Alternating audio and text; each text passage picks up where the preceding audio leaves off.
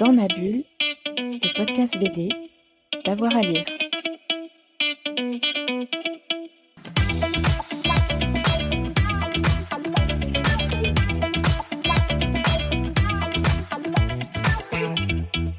Alors moi, euh, dans l'idée, euh, qu'est-ce qui nous a inspiré pour Colossal et qui a pour le coup vraiment, euh, qui nous a impacté et pas mal changé notre paradigme, c'est Riche, pourquoi pas toi? De Marion Montaigne et des Pinsons Charlot. Donc c'est deux sociologues de la bourgeoisie qui collaborent avec cette autrice de, bande dessinée. c'est paru aux éditions d'Argo. Alors le, titre est vraiment très très intelligent parce qu'on pourrait croire que c'est une question, une, question un peu rhétorique, pourquoi pas toi? Euh, et en fait, c'est une explication. Riche, pourquoi pas toi. Euh, Et ça parle justement ben, de, cette, théorie qu'ont développé les, les pinsons Charlot, euh, des différents types de capitaux notamment, que en fait, on n'est pas juste riche en ayant de l'argent, on a une richesse de capital, mais on peut avoir aussi une richesse sociale, euh, de euh, d'éducation, etc., enfin de culture, etc. Donc euh, en fait, quand on est riche, on cumule un peu tout ça en même temps, quand on est réellement riche. C'est vrai que dans Colossal, on s'est attaché aussi à distinguer tous ces types de, de capitaux et de richesses. C'est capital culturel, c'est ça. et avec différents personnages, donc on a, on a vraiment voulu faire une espèce de, de démonstration aussi par les personnages, par les situations, de ce qu'on avait lu euh, dans ces bouquins euh, des Pinsons Charlot. Donc euh, ça, c'est une grosse recommandation et il est vraiment très bien ce, livre. en deuxième, je dirais Milady de Winter d'Agnès Maupré, qui est paru aux éditions Ankama. Alors, Agnès Maupré, très grande autrice de BD française, très très beau dessin. Euh, et en fait, elle a. Donc, moi, je suis obsédée des Trois Mousquetaires et d'Alexandre Dumas. Si on me connaît un petit peu, si on me suit sur Twitter, je ne parle que de ça.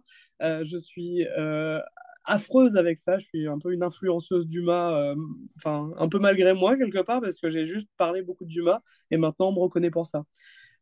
donc c'est rigolo parce que Dumas, c'est le roman feuilleton aussi.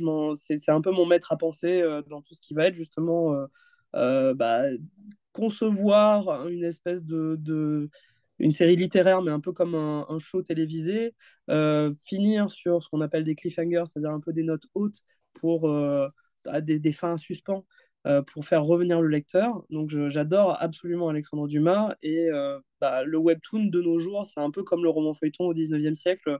Ça, c'est une conviction profonde que j'ai. Et du coup, bah, Milady de Winter d'Agnès Maupré, c'est l'histoire des Trois Mousquetaires, mais vue du point de vue de Milady de Winter, donc qui est la méchante entre guillemets du livre. Mais ce qu'on comprend en lisant, c'est que ben elle est pas si méchante que ça, qu'elle est un peu victime en vrai de, de, ces mecs qui sont absolument affreux. et c'est très sensible, c'est très intelligent. J'adore, c'est vraiment très très bien. Donc je vous recommande, si vous voulez tomber un peu amoureux de l'univers de, des Trois Mousquetaires et d'Alexandre Dumas, ça reste très très fidèle au livre. C'est juste que le point de vue a changé et c'est absolument brillant. C'est un exercice de style que je valide totalement. Et en troisième, euh, j'aimerais parler du Pavillon des Hommes de euh, Yoshinaga Fumi, euh, qui s'est paru, paru aux éditions Kana. donc c'est une série absolument délicieuse, mais vraiment délicieuse, où c'est une uchronie historique, où on se place dans un Japon de l'ère Edo, mais où il y a eu une, une, épidémie qui a fait que la majorité des hommes sont morts, et graduellement, les femmes, entre guillemets, prennent le pouvoir. Alors c'est pas c'est pas un fantasme de matriarcat euh, stupide, euh, et, enfin bête et méchant, je dirais. Il y a vraiment toutes sortes d'implications, d'intrications en fait euh, de, de, dans, dans, ce livre, enfin dans cette série de mangas qui, qui sont vraiment pensées et elles ne, elles ne elle ne néglige jamais ni l'aspect sociologique, ni l'aspect de transition d'une société à l'autre. C'est-à-dire que ça ne se fait pas évidemment du jour au lendemain, le fait que soudain il n'y a plus d'hommes et on va donner du pouvoir aux femmes. Euh, ça, explore vraiment très finement et très profondément justement cette relation au pouvoir et comment quand une catégorie de la, population qui n'a jamais vraiment eu accès à ce pouvoir, comment est-ce qu'elle l'accueille, comment est-ce qu'elle le reprend. Euh, donc voilà, c'est pas du tout euh, féministe bête, je dirais bête et méchant aussi, dans le sens où on dit pas du tout les femmes sont supérieures aux hommes ou je sais pas quoi, mais au contraire, euh, ça explore vraiment cette capacité, euh, enfin, ce, ce- ce- ce- cet aspect sociologique du rapport à la hiérarchie, au pouvoir, et de comment, en fait, quand la vapeur se renverse, bah, quels sont les nouveaux codes, euh, comment, comment ça se met en place, et quels sont les nouveaux comportements que ça induit, en fait. Dans ma bulle, le podcast BD, d'avoir à lire.